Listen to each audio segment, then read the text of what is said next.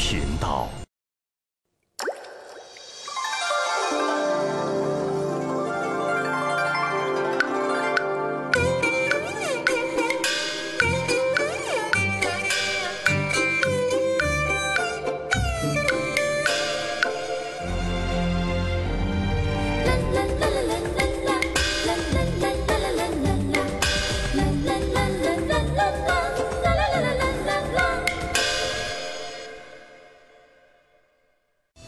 河南坠子源于河南开封，由流行在河南、鲁西南和皖北的曲艺道庆、莺歌柳、三弦书等民间艺术结合形成。因主要伴奏乐器为坠胡，且用河南语音演唱，故得名河南坠子。距今已有近两百年的历史。上个世纪的上半叶，河南坠子逐渐传入北京、天津、上海、香港等地。成为全国流行最广的曲艺形式之一。二零零六年，河南坠子经国务院批准列入第一批国家级非物质文化遗产名录。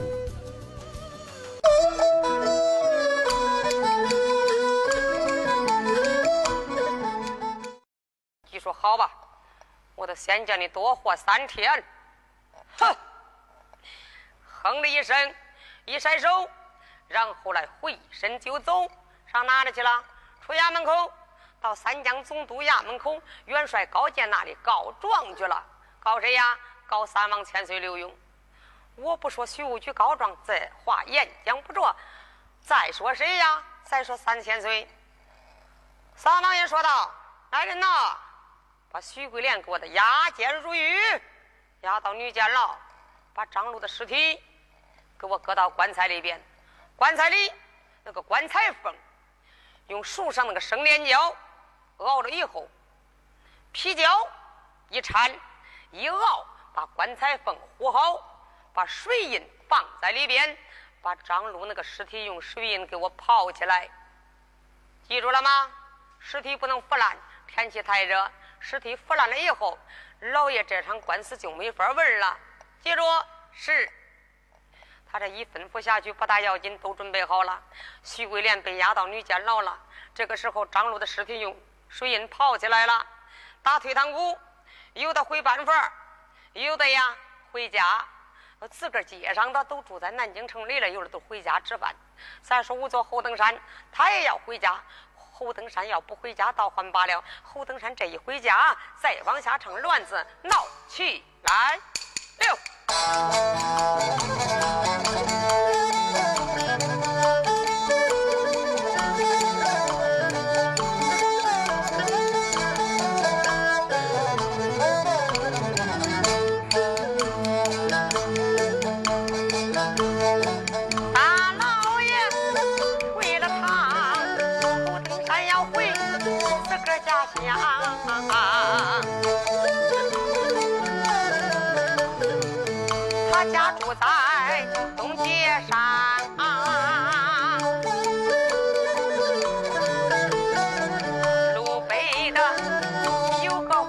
Yeah.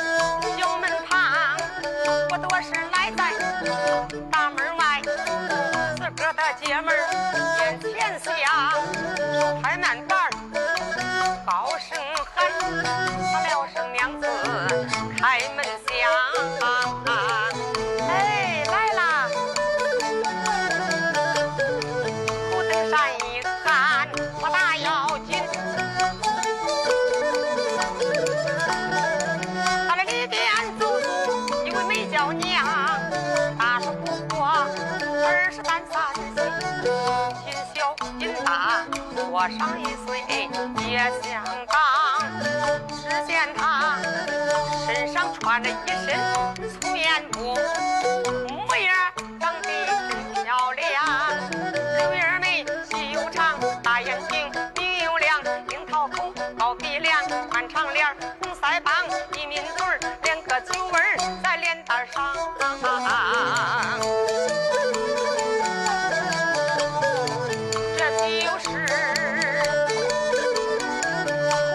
媳妇叫白桂平，他两个十八天前拜的花堂。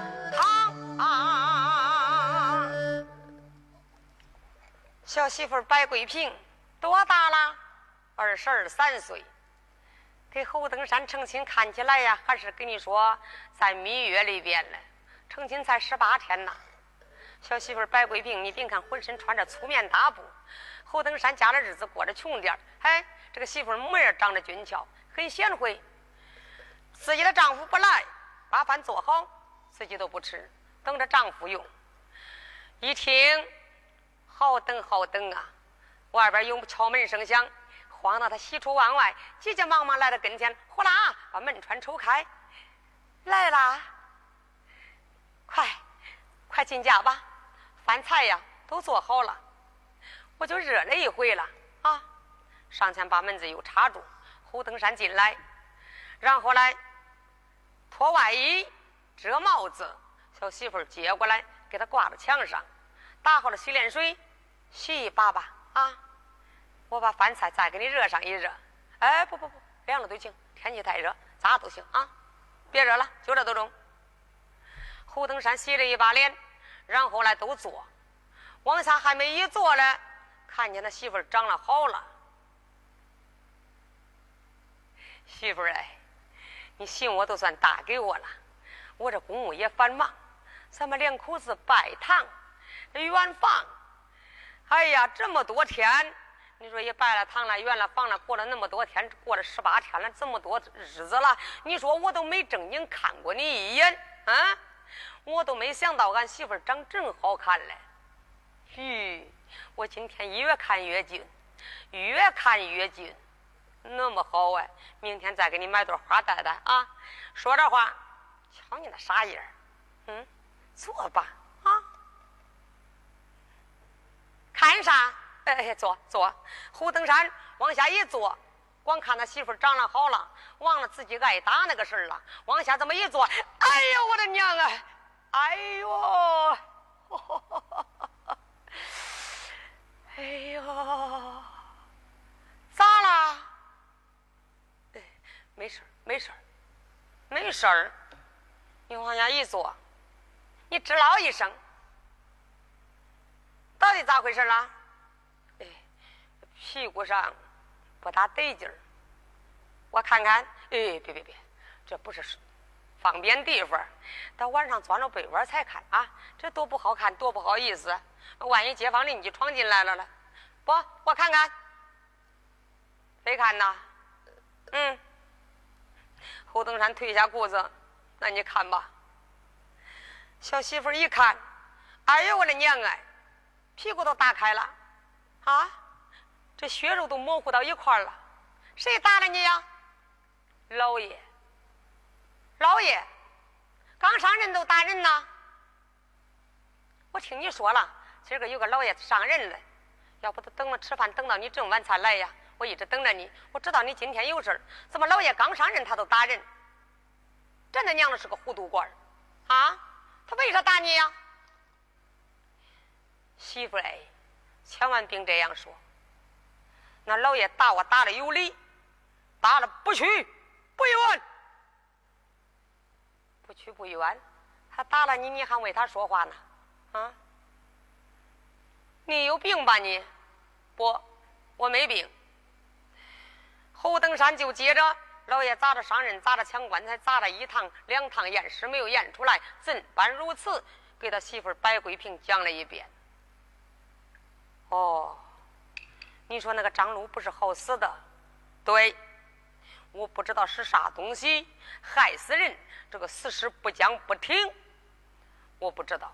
可是俺祖辈儿验尸就是祖传老三辈了，有病死了人，那死尸肯定的肺他会发僵发挺。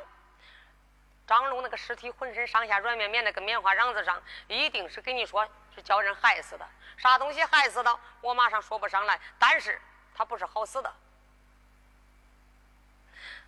哦，你说我是说啥东西害死人，死尸不僵不挺，我闷得慌啊！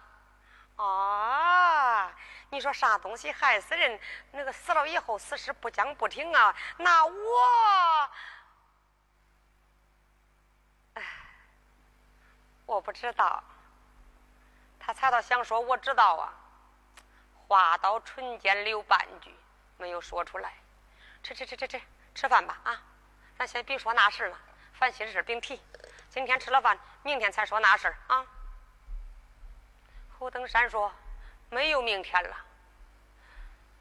这老爷，他跟那五局打赌，赌了三天，三天验不出伤来，取老爷的人头。老爷要一死。都得拿我撒气，你想想，我别说当仵作，当差了，我连命都还保不住了。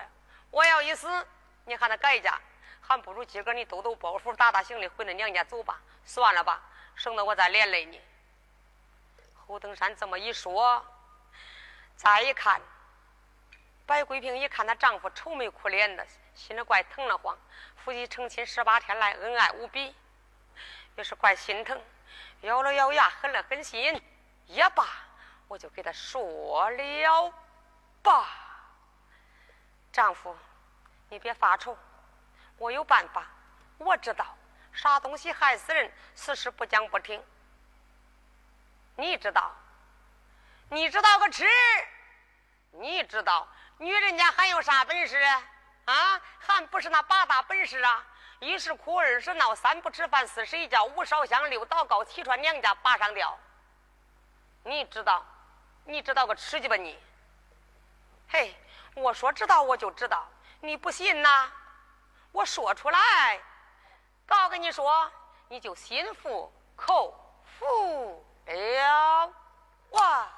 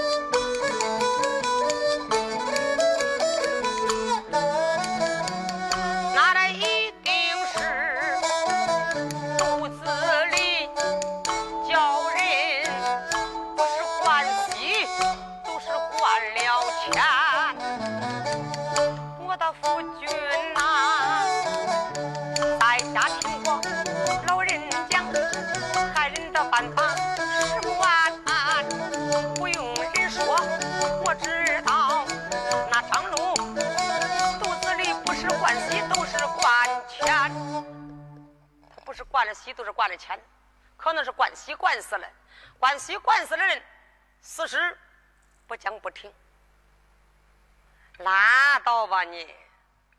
张龙那么大个人，那喜咋着惯呢？丈夫，要是徐桂莲有心害张禄，那这不好办呢。等那打西湖来来到，拿一块西，给我打个西蛋蛋。大了也不中，小了也不行。大了咽不下去，小了灌不死人。你知道多大不？多大呀？比鸡蛋小，比大枣大，就跟核桃大小差不多。管把这个稀蛋蛋打好，用棉线缠上。搁油里边泡三天，啥时候等着张禄睡的时候，还等着他张着嘴睡的时候，把那个稀蛋蛋从油里边捞出来，往嘴里一搁一放，他都咽下去了。一咽下去，然后呢，从小到胃口，这个油顺着消化道就给消化走了。棉线呢？可消化不掉啊，那是个色东西，吐又吐不出来，拉又拉不出来，一盘的把人追死算完。侯登山一听拉你的倒吧，你说这没道理。那张禄是个男子汉大老爷们儿，徐桂莲一枪一刀也不会，他是个文人。你想想，那都叫他管呐？嗨，相公，那想害他还不好办呢。等他睡着的时候啊，等他张着嘴睡的时候啊，那他要不张嘴嘞，不张嘴，捏他的家居穴，家居穴在腮腮帮子两边一捏腮帮子，那个嘴自动的张开，把这稀蛋蛋给他放进去。那他要不咽嘞，不咽，捏鼻子啊。那捏鼻子，他要不咽了，再捂嘴呀。一捂嘴，一捏鼻子，告跟你说不当家，他不嘚儿都咽下去了。大家你听着啊，听我这个说，也不管观众，大哥大爷老大叔。恁千万恁病先千万别信小媳妇，是要信了小媳妇，恁要睡的时候吧，千万别张着嘴睡啊，防备恁媳妇跟恁多了关系。白桂平怎般如此的一说，嘿，胡登山还真赞成，俺媳妇说的有道理，我我马上走，给老爷报信儿。你回来吃点饭再走。不老爷现在正在燃眉之急，验不出来上来三天就得死，人都都都都给了徐无惧，你知道不知道？那好，那你去吧。哎，我走了。胡登山踩到要走，慢着，不妥。你说惯西惯死了，给老爷一说，必须得开肠破肚。要开了肠破了肚，那个肚子里边要是有稀蛋蛋还好，要没稀蛋蛋，并说徐无惧不答应，老爷也不答应。哦。白桂平说：“那我有办法，不用开肠破肚。要想那把那个稀蛋蛋表出来呀，把张龙那个尸体提溜起来，提溜到二梁上，提溜个脚尖冲上，头尖冲下，然后来从小腹到胃口推三把，赶三把，从后心叭叭叭连击三掌，那个稀蛋蛋嘟噜，它都掉出来了。老婆，你说这真管用啊！我能诓你呀？”你是谁？我是谁呀？好，我这就去啊！验出伤来，老爷准得有赏，赏了钱我都给你啊！拿家来谁也不给我走了啊！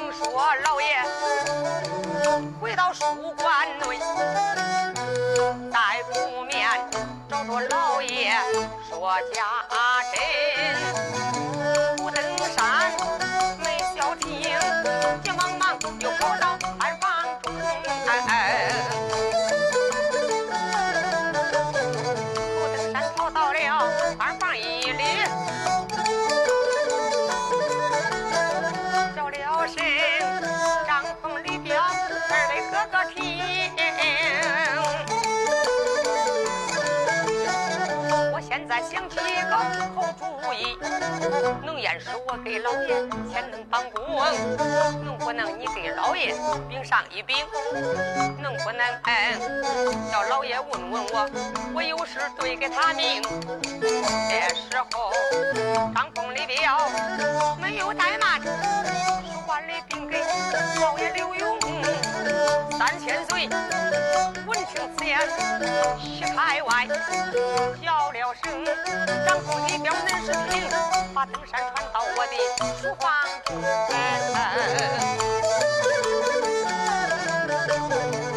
不多时，后登山来到书房一里，跪下请安，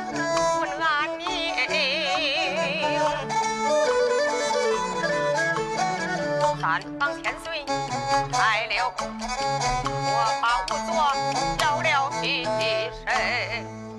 见老爷，我我验出来了。怎么？你验出来了？不是啊，我知道啥东西害死人，此事不讲不听。啥东西呀？是怎么回事？怎么回事？怎么回事？怎么回事？怎么回事？把他老婆给他说那一番话，他又哎。一万翻个的，一字不掉的托给了老爷。老爷一听，哦，我明白了。侯登山，你怎么想起是关西官司的呀？有道理。不过，这个办法，你是听别人说的，还是你自己想出来的呀？老爷，我自己想出来的，不对，咋不对？是我自己想出来的，不对。大堂上，你验了两次，你都没验出来，那逼得老爷打你，急得你团团乱转，束手无策，你都验不出来，说不出来个青红皂白。回家刚刚没多大会儿功夫，你回来给老爷报信儿。你验出来了，你知道什么东西害死人？此事不讲不听，这是一定有人告诉你。你不说实话，老爷，我是为你分忧解难。说实话也好，不说实话也好，反正我是为了老爷您呐。你说，你问这个为啥事啊？嗯，混账！这个人，在老爷燃眉之急的时候，能给你透露这个风声。他是为老爷排忧解难呐，老爷很感激他，所以我要加赏啊。侯登山心说中，加赏，加赏不要紧，肥水不流外人田，那是俺媳妇儿给我说的，到不了别人，我就是给我都行了。嘿嘿，老爷你不用问了，你把钱给我都行啊，我给他，不行，我怕你独吞。我要亲自交给他。胡登山心说：“说吧，反正不是别的人嘿嘿，回老爷，呃，不是别人，我老婆给我说了。好，胡登山，你老婆多么大了？呃，大约二十二三岁吧。我来问你，你们还是气小的夫妻，还是半路的夫妻呀？回老爷的话，半路的夫妻才拜堂成亲十八天呐。”哦，老爷心想：我明白了。侯登山，咱们马上开堂验尸，验出伤来，老爷重重的有赏，升堂。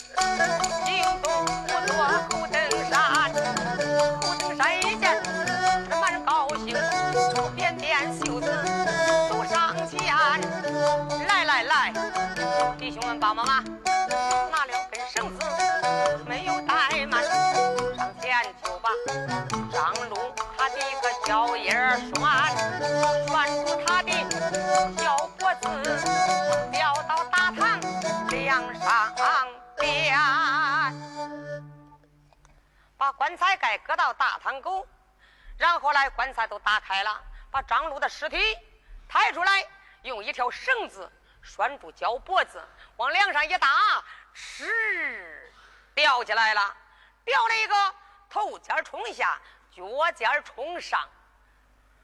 哎呦，张禄心想：该我露一手了，看我的吧！把袖子往上一卷，来到张禄的跟前，走到张龙的尸体跟前，从小腹到胃口推三把，赶三把，从后心八八八连击三掌，啊，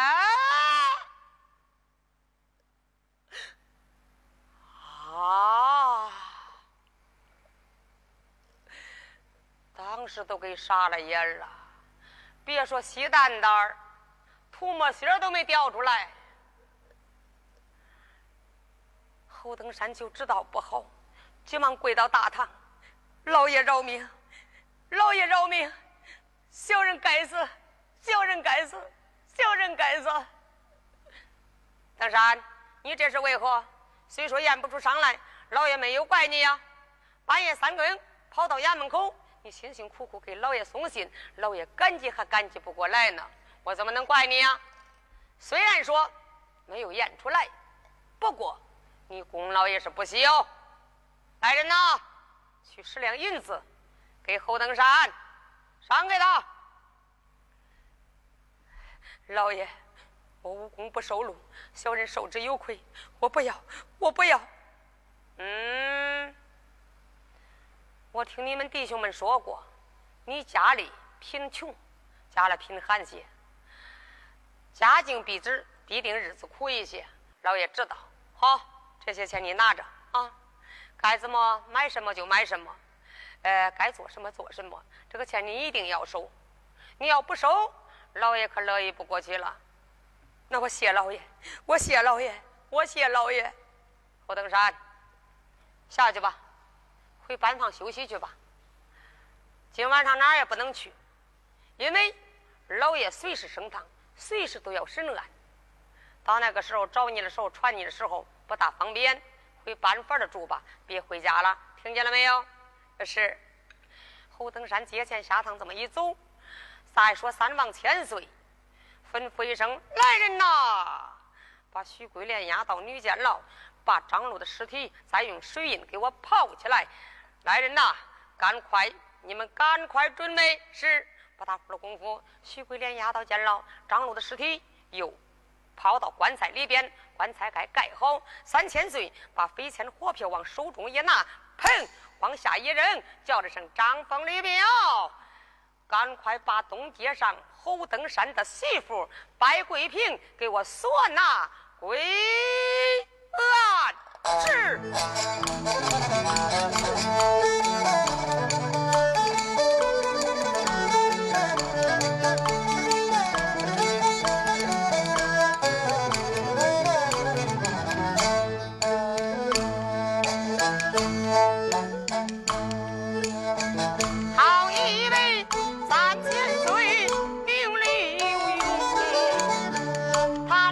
事如神比人能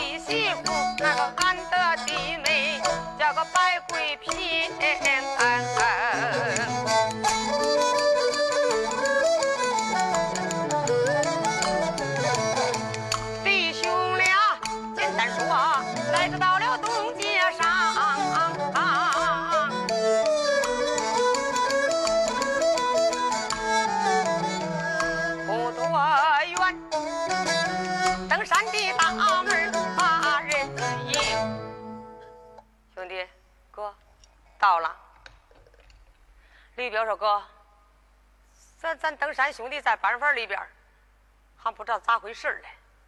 这老爷比人精明，都是比人能啊。你别看给他出了主意了，他没演出来，他非叫带咱弟妹。看来给他说这个办法，不用说，他也害过人。老爷猜出来了，干。我看了咱弟妹是个精明人，他拜堂成亲那一天，咱还给他喝喜酒了。”咱还喝过他的喜酒了，咱弟妹每人没给人倒了三杯酒。